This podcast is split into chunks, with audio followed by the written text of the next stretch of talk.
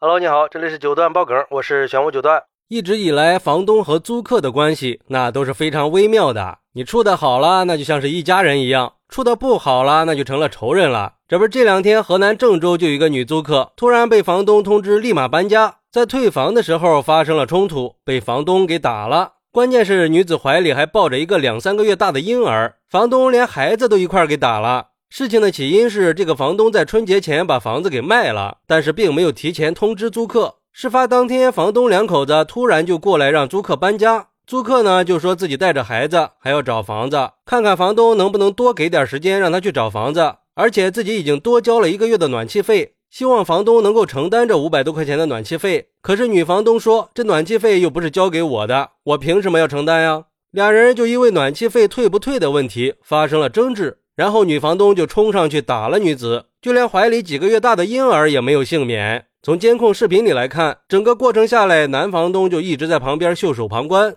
据这个女子说，被打了多少下她也记不清了，反正是连小孩一起打的，一巴掌扇在小孩的耳朵上。当时她因为抱着孩子，完全没有躲的余地，都快摔倒了，但是又怕孩子摔伤，一直就那么坚持站着。去医院检查，医生说孩子的耳朵里面充血了，有红肿。这孩子还这么小，这要是耳朵打坏了可怎么办呢？现在孩子一直在吐奶，而且这暖气费也就几百块钱，你不想退你可以说呀，干嘛非要动手打人呢？之后女子就报了警，目前当地警方已经介入调查，并且表示会对女子和孩子做伤情鉴定，案件正在进一步的调查当中。事情发生以后，有媒体联系上了男房东的时候，男房东却说他和妻子已经离婚了，而且当时妻子只是推了一下，并没有打人。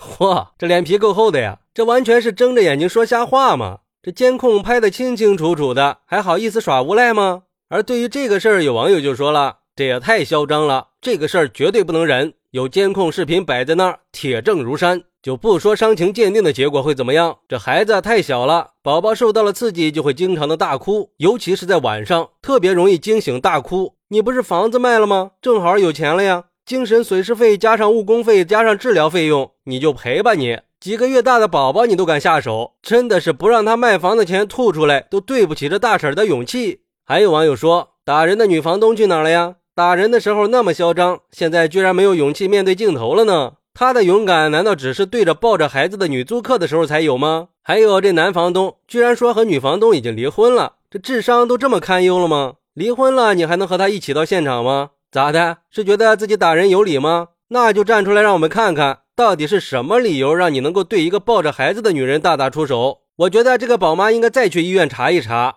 我看你应该头很晕吧，估计是脑震荡了。也有网友说，很明显这就是欺负人嘛，这事儿做的确实是不地道。如果说你卖房子事先没有通知租客，就侵犯了租客的权益。对于房屋买卖来说，租客是有优先购买权的。不管租客会不会买，都应该在卖之前通知租客。如果没有通知，租客是可以主张赔偿的，而且还不光是退房租，还有违约金。另外，如果租客不愿意在租期以内搬走，也是正当的行使权利。买卖不破租，这是法律赋予的权利。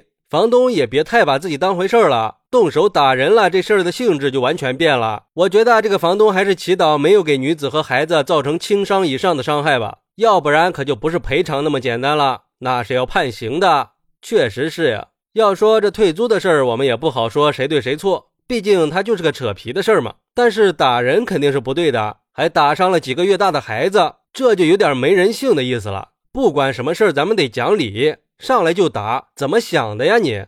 再说这卖房子的事儿。你要卖房子，那是你的自由，但是于情于理都应该先给租客打个招呼吧，好让人家心里也有个准备，不是？也就不至于引发矛盾，闹到今天这个地步了。如果说你提前通知租客找房子，我想租客也不会说什么的。那种情况下，也就不会有那几百块钱暖气费的扯皮事儿了。你说都没仇没怨的，何必为了这么几百块钱搞得脸红脖子粗的呀？还鬼扯什么离婚了不承认打人？既然敢动手，你就得承担责任。现在好了吧，面子里子都没了，轻了赔偿拘留，重了还得进去待几年，得不偿失呀。好，那你是怎么看待这个事儿的呢？快来评论区分享一下吧，我在评论区等你，拜拜。